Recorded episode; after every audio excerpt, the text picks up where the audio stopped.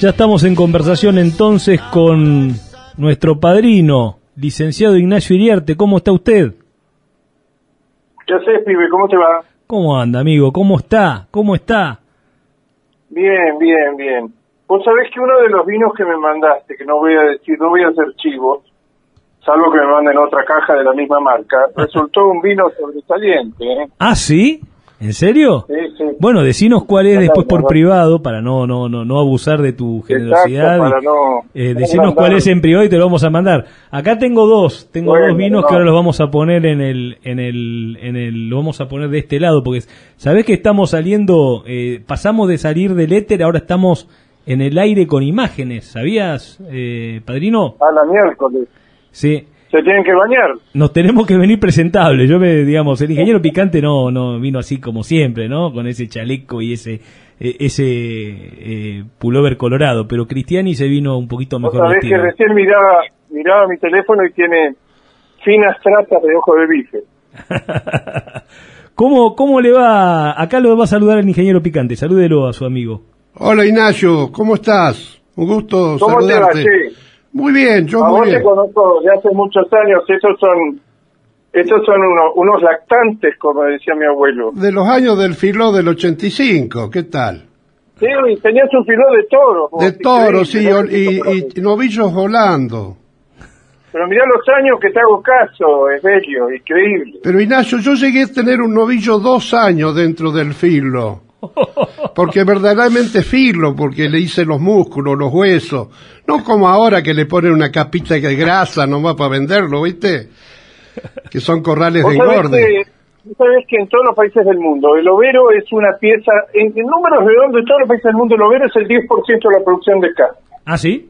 ¿Ese es el En número? Argentina, y además el overo, cuando lo dejas que se tenga una recría y después lo le das de comer, que ese es el problema, se hace un novillo de 550, 600 kilos. Era un novillo cuyos cortes se pagaban mejor porque en el mercado europeo se, eh, se premia el tamaño de los cortes, al revés de todo lo que hacemos en la Argentina. Se premia el lomo y el bife muy grandes. Los bifes, los bifes y los lomos, pero especialmente los lomos, tienen calibres. Cuanto más grandes son, más valen. Los que más valían eran los de overo. Y en Ajá. todas partes del mundo, la producción de carne, eh, a partir de la lechería, a partir del, holando, es todo un ítem. Este, te vuelvo a repetir, es el 10%. Acá, en los últimos años, el ternero se desteta, pasa estaca, cualquiera estaca hasta, hasta la recría y después se termina el corral. Hoy hay un porcentaje impresionante de, de novillos que de, Holando que son vendidos como novillitos de fildo de 350, 370, 380, no más. Y ahí hay un potencial de producción de carne enorme, pero vos sabés que los grandes, de- los descubridores del, del Holando para el consumo interno fueron los chinos, los orientales, los de, los de los, los supermercadistas chinos, porque cuando ellos llegaron a la Argentina y empezaron a trabajar con los supermercados se dieron cuenta primero que tenían que tener carne, no querían tener carne, pero tenían que terminaron teniendo todos carne, carnicería. Y luego se dieron cuenta que la hacienda que tanto le gustaba al consumidor argentino, un novillito, una vaquillona, una ternera de, de 80 90 kilos la media, tenía mucho desperdicio de grasa y hueso.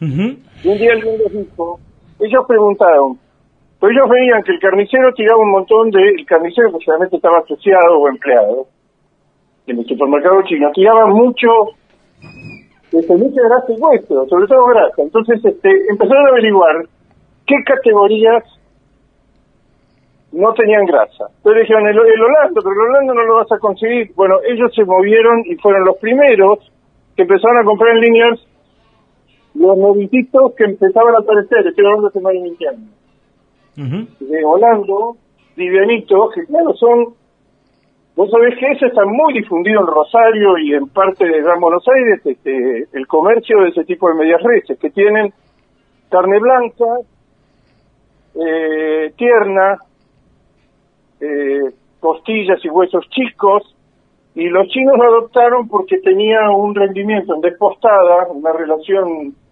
músculo versus grasa hueso muy favorable. Y eso ya se impuso y perdimos una categoría de exportación porque si hay algo que era de exportación era el novillovero. Claro, el pesado.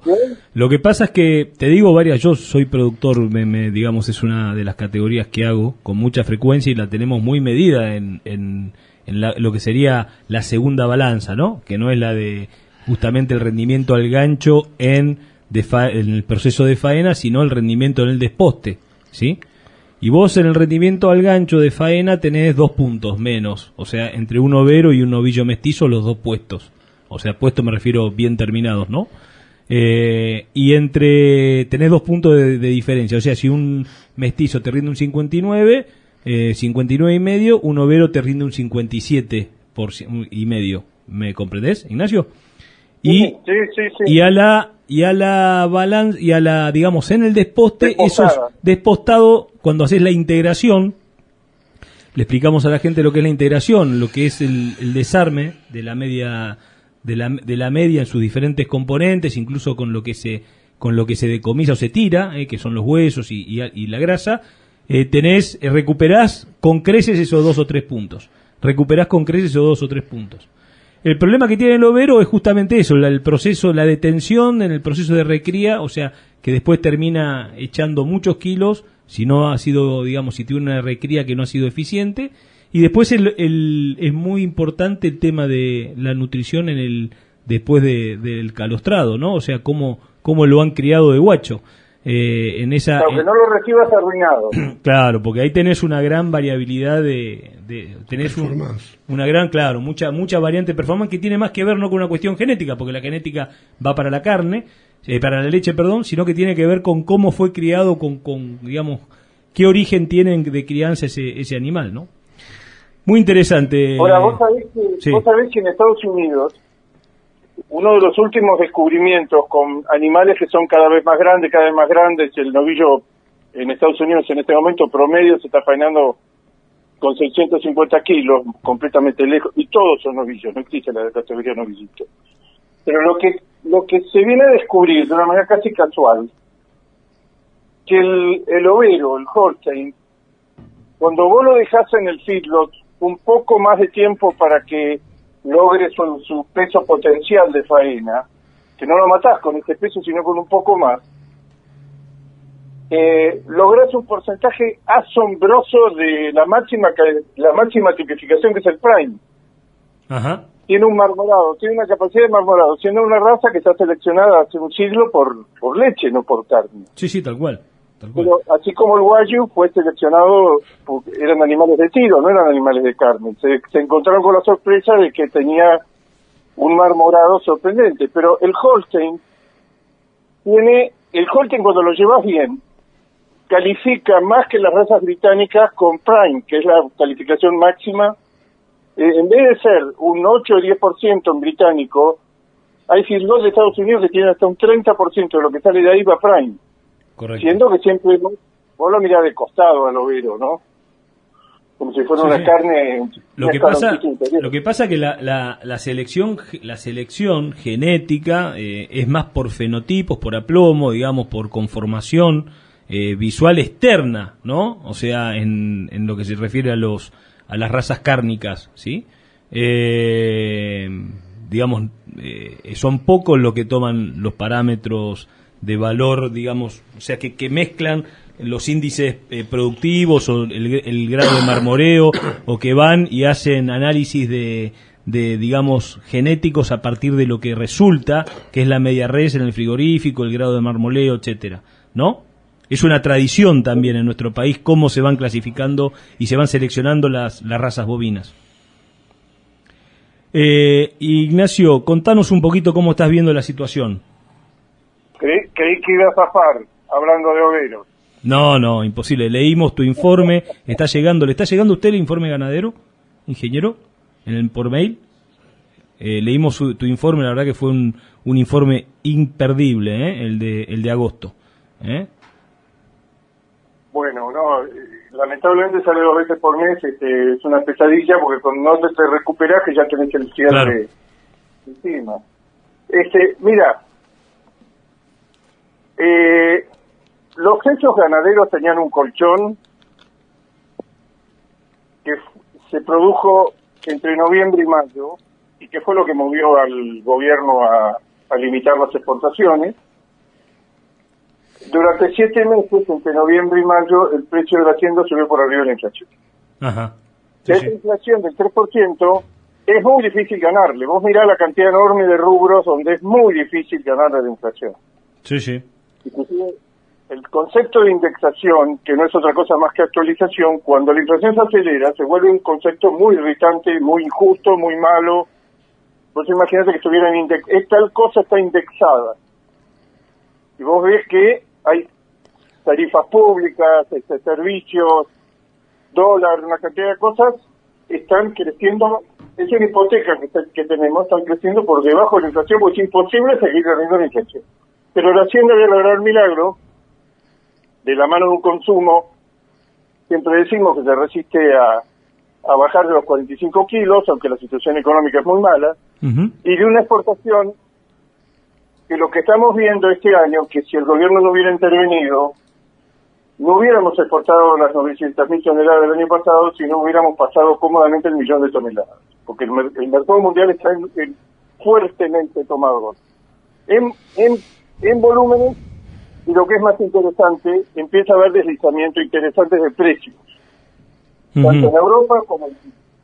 Entonces, este, ahora, ha sucedido algo al mismo tiempo, que es que el famoso ciclo ganadero, que depende, la oferta ganadera es muy estable, pero tiene sus variaciones más suaves a lo largo del tiempo, son ondas más suaves. Después de cuatro años de crecer la faena sin que creciera el stock, al contrario, nos comimos 500.000 cabezas en el 2019 y el año pasado nos comimos un millón de cabezas. Después de cuatro años de oferta creciente, la oferta en enero, por muchos motivos que no sabemos cuáles, este, pegó un escalón muy fuerte hacia abajo. En su momento, acuérdate que se dijo, bueno, eran los filtros que se habían vaciado, la seca. Ese escalón resultó que no era circunstancial, resultó que si el año pasado fainamos 14 millones de cabezas o más de 14 millones de cabezas, este año vamos a, a pasar apenas a 13 millones. O sea, hay un millón de cabezas menos, hay 200 mil toneladas menos en juego. Entonces, en realidad lo que ha hecho el gobierno, yo no tenía ninguna esperanza que el gobierno levantara el cupo, la limitación de exportaciones, no tenía ninguna esperanza, porque conozco cómo es el mecanismo este ahora nos enteramos, creo que estás al tanto por un por un WhatsApp que no han salido a desmentir lo de ayer, Lo de Solmi. que el que tenía la decisión final era Máximo. Sí, sí, sí. Que yo te confieso que Máximo sabe tan poco de hecho que no pensamos que tenía nada que ver con el tema. Tal cual. Pensamos que esta era una decisión de Kicillof asesorando a Cristina, pero por lo que dice en este mail que ha tenido tanta difusión el secretario de Agricultura, Solmi, que lo habrás, creo Sí, que sí. lo habrás visto, Sí, sí, sí, sí.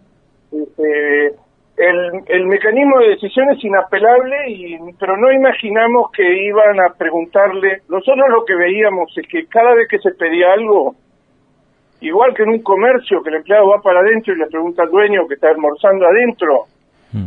y va y le pregunta y después sale y dice, no, no lo vamos a tener. O creemos que la semana que viene. Pero ves que el, el tipo es un empleado que no sabe, no maneja el negocio y que el que decide está adentro comiendo con la patrona. Sí. Nosotros creíamos que el mecanismo decisorio, que era lo único importante en todo esto, era, era el eje Cristina Kicillof, porque veíamos claramente que Culfas y Español no tenían, al contrario, ellos eran de la idea, dentro de toda esta locura, lo menos irracional, de obligar a la industria a proveer el volumen más enorme que te puedas imaginar de cortes a precios baratos pero no, no limitar ni cerrar las exportaciones. Y sin embargo salió esto, que es evidente que tiene una carga, causa un daño desproporcionado al objetivo que vos querés lograr, que es que baje el precio.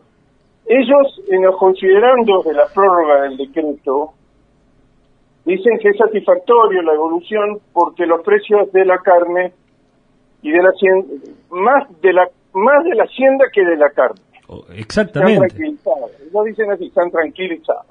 Exactamente. ¿Sabés qué Ahora- pasa, Ignacio? Es muy difícil que el, digamos, es muy, siempre pasa exactamente lo mismo. Eh, acá hemos visto comprar eh, hacienda eh, de categoría, no sé, vaquillona, novillo, hacienda de consumo, digamos, especial, 20, 30 pesos menos en feria que un mes, dos meses antes, del, antes de la situación del cierre de exportaciones. Y vos le preguntabas a los frigoríficos, a la gente que opera en las ferias, que las conoces, son tus colegas, y muchachos, ¿bajó el precio de la carne? No, no, no, estamos marginando, estamos recuperando. Es muy difícil. Exactamente, pero te lo dice, es, muy difícil. Te lo dice toda la cadena de la de la este, la tranquera hacia adelante. Esto para lo único que sirve es que para que nosotros recuperemos los márgenes históricos perdidos. Entonces vos decís, pero el, precio de... Pues es una cosa curiosa, el precio de la carne siguió subiendo al mostrador a partir del cierre de exportación. Subió 6% en mayo y 8% en julio. En julio aflojó décimas, 0,7%, y dicen que en agosto cayó el 1%, que es desde que tomaron la medida, el precio de la carne subió un 15% primero y después cayó un 1,5 o 2%. Correcto. el fracaso es absoluto. Pero vos tenés que considerar que las, eh, las encuestas le están dando muy mal en la provincia de Buenos Aires, muy lejos, no sé qué es mal, es lejos de lo que ellos esperaban. Ellos ya pisaron el dólar, el dólar con una inflación del 3% está creciendo, el dólar comercial se está avanzando al 1% mensual. Eh, tienen una gran cantidad de tarifas y servicios públicos pisados, que va a tener un costo postelectoral. Este, y tienen una cantidad enorme de, de bienes y servicios a precios cuidados. Correcto. Y cuando miraron qué era lo que quedaba por hacer de los rubros grandes, quedaba la carne. Y ahí es donde el presidente Fernández llama a los exportadores, que son los únicos que estaban tratando con el gobierno, los productores no participan de las reuniones con el gobierno y el gobierno tampoco quiere saber nada con los productores porque recuerda la 125 tiene un problema personal con los productores. sí, sí, totalmente. totalmente. el concepto de productor es muy, muy relativo porque hay millones de kilos y de toneladas que produce gente que tiene un filo que no tiene campo. Correcto. O producen, o son empresarios de la carne que son matarifes o frigoríficos el mercado se ha vuelto muy, muy complejo. Pero digamos, el productor tradicional no ha tenido fuerza para enfrentar este, a, un, a una parte del gobierno que está muy preocupada con los números que le están dando las encuestas, especialmente en la provincia de Buenos Aires. ¿Puedo decirte un punto ahí, hacer una, digamos, un, solamente un comentario, eh, Ignacio, y después lo habilitamos al picante para otra pregunta? Eh, esta gente, ¿vos tenés el teléfono de Máximo? No, ¿no? No, no, no lo conseguís así como para mandarle un WhatsApp. es inaccesible. ¿Eh? Es inaccesible. Ignacio. No, pero es inaccesible para ellos mismos. Esta, esta gente, esta gente hay que explicarle, pero esta gente hay que explicarle. Vos, no leíste el manual de buen revolucionario. Cuando vos tenés que tomar una decisión, no podés escuchar a todo el mundo. Si escuchás a todo el mundo, ni, claro. ni Correcto. Vos tenés que tomar una decisión este, y sostenerla y bajar bajar la bajar la idea en toda la línea que es inapelable. Ahora, este gobierno, esto ya viene cada vez peor, no tienen especialistas en carne, es increíble, no tienen uno, no tienen uno. Tanto Curfa como Español hicieron un curso maravilloso de la mano de los frigoríficos, de los supermercados, de los carniceros, y cuando ya habían aprendido y algo habían entendido del tema, ellos se orientaban, no por cerrar las exportaciones que parecía un disparate, eso no iba a pasar nunca más, en obligar a la industria exportadora que estaba pasando un buen momento a que vendiera grandes, cuando digo grandes volúmenes, estoy hablando de entre 15 y 20 millones de kilos por mes. En las dificultades que hay, porque está pasando una cosa extraordinaria, que es que ese volumen se intenta volcar al mercado interno con precios muy interesantes, muy baratos, es cierto que son cortes de novillo, cortes este, grandes, pero resulta que tienen también dificultad en venderse como el resto de la carne. Es una cosa curiosa esto. que vos no puedas cumplir con lo que te obligó el gobierno, sencillamente porque vos se lo haces un supermercado, pero a la noche en la góndola, la mitad de lo que llevaste para que se vendiera a precio político no se vendió. No se vende. Porque la gente está... Porque la gente... Sí el, supermercado a su vez tiene el problema de que si de una calidad similar pones un asado, por decir algo, a 400 pesos y en la góndola de al lado está la carne del, supermercado, la carne tradicional a 800, vos arruinás tu propia marca y tus propias ventas. Sí. Te haces dumping en tu propia en tu propio comercio. Ahora, todo esto que estamos diciendo, eh, lo que nos estamos preguntando cuánto va a durar esto, y sí, porque hay una línea del gobierno, ahora sabemos salvo máximo, que eh, piensa que se va a pagar un precio, yo soy muy escéptico de esto, que van a pagar un precio eh, adicional en las elecciones por el cierre de las exportaciones en todo el centro del país. Vos sabés que hay una franja del país, eh, Buenos Aires capital, Entre Ríos, Santa Fe, Córdoba, Mendoza. Y hay una idea porque los gobernadores han dicho, mira, hagamos algún tipo de negociación en que aflojemos algo, que por ejemplo una idea que se había sostenido mucho en estos días y que finalmente se truncó, que vos fueras este, aflojando un 5% mensual de reducción del cupo. O sea, todos los meses puedes exportar un 5% más que el año anterior, entonces en, en 4, 5, 6 meses vos por lo menos tenés esa luz en el final, que bueno, esto lentamente se va a ir reduciendo. Pero ni siquiera eso salió. Ahora, los gobernadores hasta le han hecho llegar, decirle, mirá, esto de Corrientes es un aviso, este, nosotros podemos tener un desastre en zonas donde la ganadería no mueve la aguja, no decide las elecciones, no nos tenemos que engañar con eso. Correcto. No, decide las elecciones. No. Este, pero es un factor más que nos enemista y además los gobernadores en general, te estoy hablando el de Córdoba, el de Santa Fe y Entre Ríos, que tienen muchísimas plantas frigoríficas. A Kicillof, Kicillof está encantado con la medida, no, no, no te gastes en... Al contrario, te la va a defender. Pero los otros tres están recibiendo continuamente, son más más permeables a los productores, continuamente que le están demostrando el daño enorme. Pero vos fíjate que no es a los ganaderos, es a las empresas frigoríficas. Correcto, sí, sí, sí, sí, sí, sí. A la, a, a la cadena de valor, pero in- incluso al consumidor, esto le- es lo que te quería comentar hace un ratito.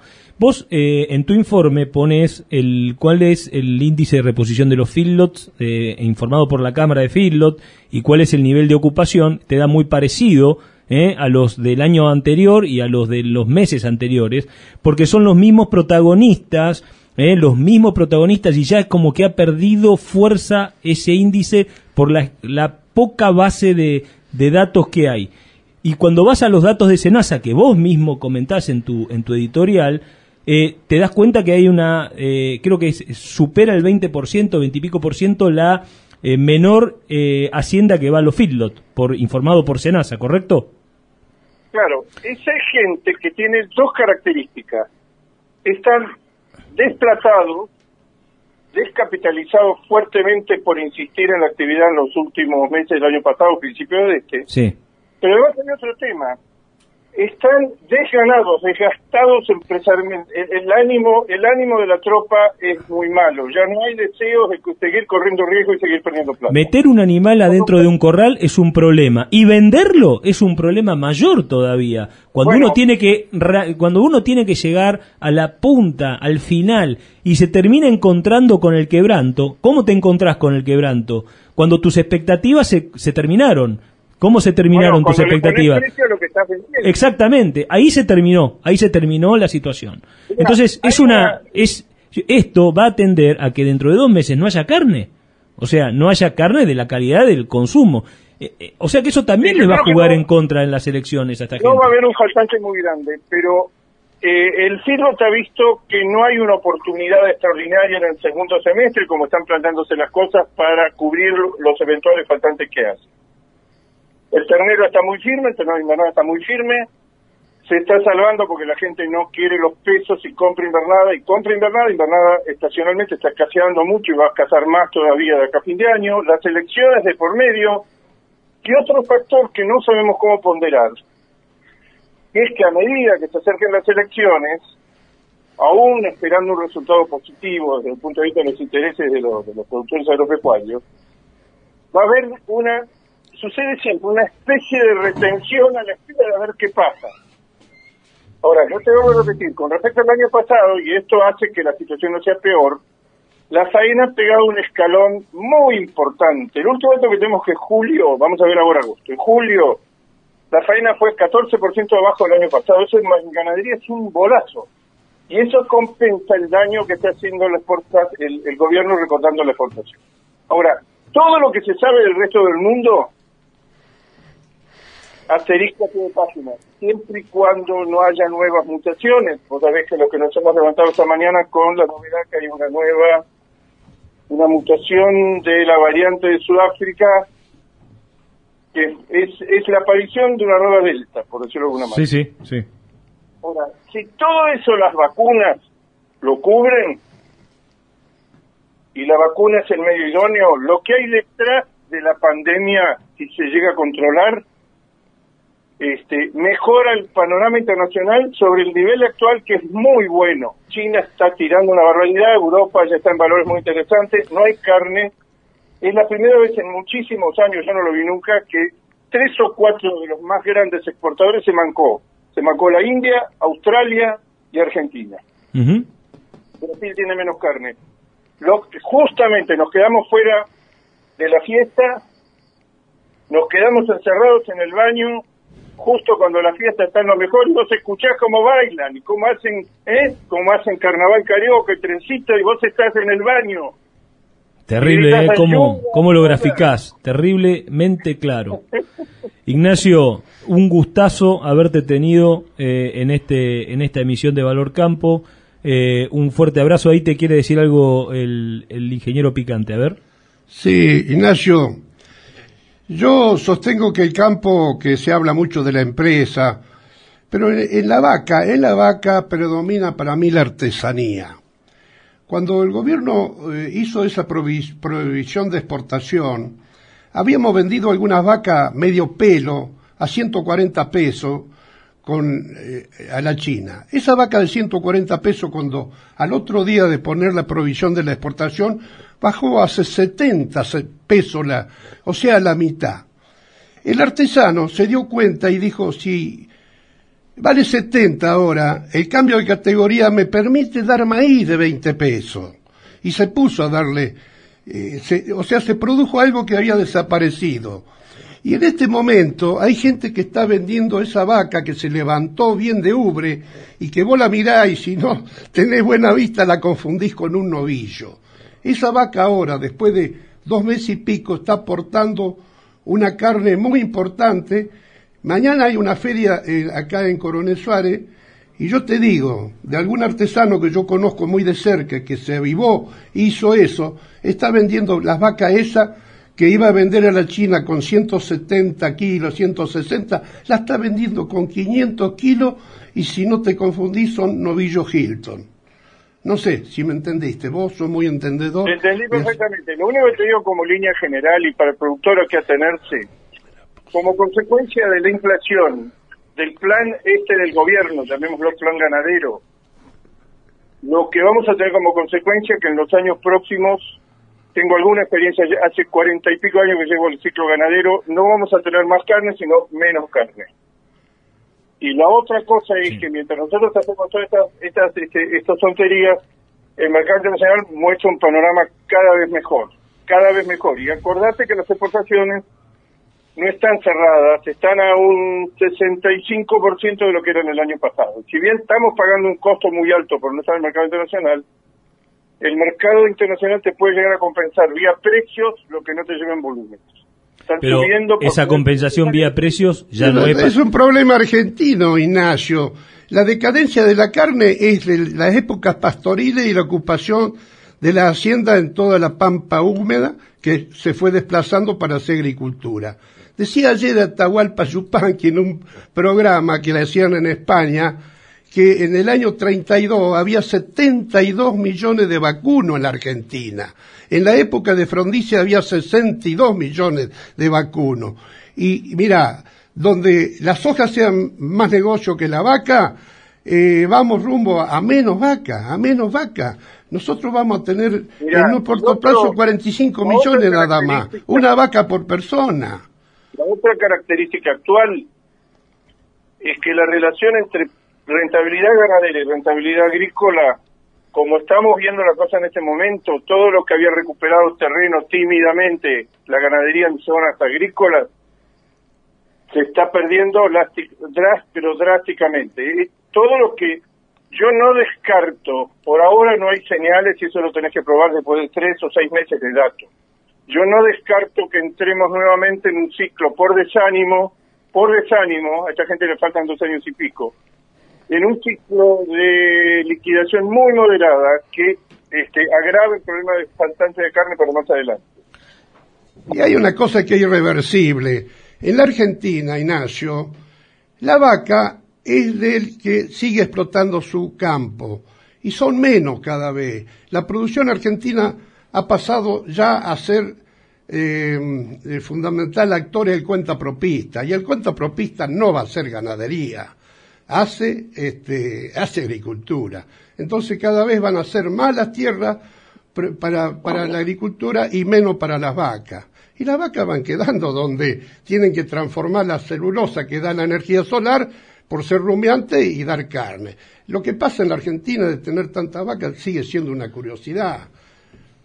Bueno. Bueno, está eh, picante, este, ¿eh? stop, stop. Eh, acá nos pueden ver todos por... no le gusta pensar al ingeniero. me, encanta pensar, pero los tiempos de radio son los tiempos de radio y nosotros no oh, podemos no profesionalizarnos. Ignacio, la verdad que es un gusto y me diste una mano bárbara porque me ayudás, me ayudás a contener al picante. No estoy de acuerdo, Martín. Siempre tiene que haber tiempo para los viejos sabios. Qué grande. le dijiste viejo entre, entre paréntesis. sos un pícaro. sos un pícaro, Ignacio. Sos un pícaro. Pero fíjate cuánto cabello tengo ahora que pones la lamparita que tenés ahí. Fíjate el pelito que tengo. ¿Eh? Si yo soy viejo y este tipo me lleva como 20 años, imagínate, no quiero hacerlo. Se te cayó una sota. Mira, ustedes tienen que aprender de mi tío. Mi tío cumplió el otro día 101 años, está al frente de la empresa, dirige todo. Este, se pelea con los hijos, que tiene ideas propias, maneja en el campo, maneja, va bien, va al campo. 101, genética, genética de Guipúzcoa. Ignacio, te quiere saludar Piquio. ¿Lo conoces a Piquio? ¿Si alaba? Sí, me ah, conoce. pero gran amigo, pero gran amigo, gran amigo. bueno, eh, para que veas con quién estoy sentado acá enfrente, tengo de un lado al picante y de otro lado a Piquio, Piquio si alaba. No me digas que no tengo coraje. Soy muy corajudo, ¿no? Estás, este, estás en medio de intuitivos muy fuertes. Yo eh, comparto lo que dice él, este, yo voy a cumplir 88 años y llego a enero y me considero joven, así que comparto lo que dice del, tío, del tío dijo, ¿no? Sí, sí. un año, para mí es joven, sí, correcto. Pero yo no, yo, creo que te iba a charlar con meteorología al, aeropuerto. Sí, correcto, correcto, correcto, Ignacio, correcto. Sí, sí. Sí, señor. Sí, señor. Sí, señor, me acuerdo, me acuerdo perfectamente. exactamente. Me acuerdo, es increíble había ido a charlas, sí, ido a charlas sensores en avión, escuchaba lo siguiente, en avión, parámenos las barrigas, no sé si te del Cata. No, no. sí, sí, sí, en Cata, sí, hubo varias empresas. La que mejor anduvo fue el ADE, que era la de Entre Ríos, ¿no? Pero sí me acuerdo de Cata en los Turbo Commander. Pero vos te acordás que te, yo, eh, yo recuerdo que ahí vos estaba hasta atornillada la torre de control, advirtiéndole cómo estaba el tiempo, los vientos. Sí, sí. Pero fíjate qué época que lleva en avión a Suárez y ahora y ahora me vendo por una botella de vino. Mira, mira lo que la Acá están las botellas de vino. Acá estamos trabajando, acá estamos trabajando, Ignacio. Ignacio, te mandamos un fuerte abrazo, muchas gracias por por tu tiempo en el día de hoy. Dale. Bueno, un abrazo, che. Fuerte, fuerte abrazo desde acá.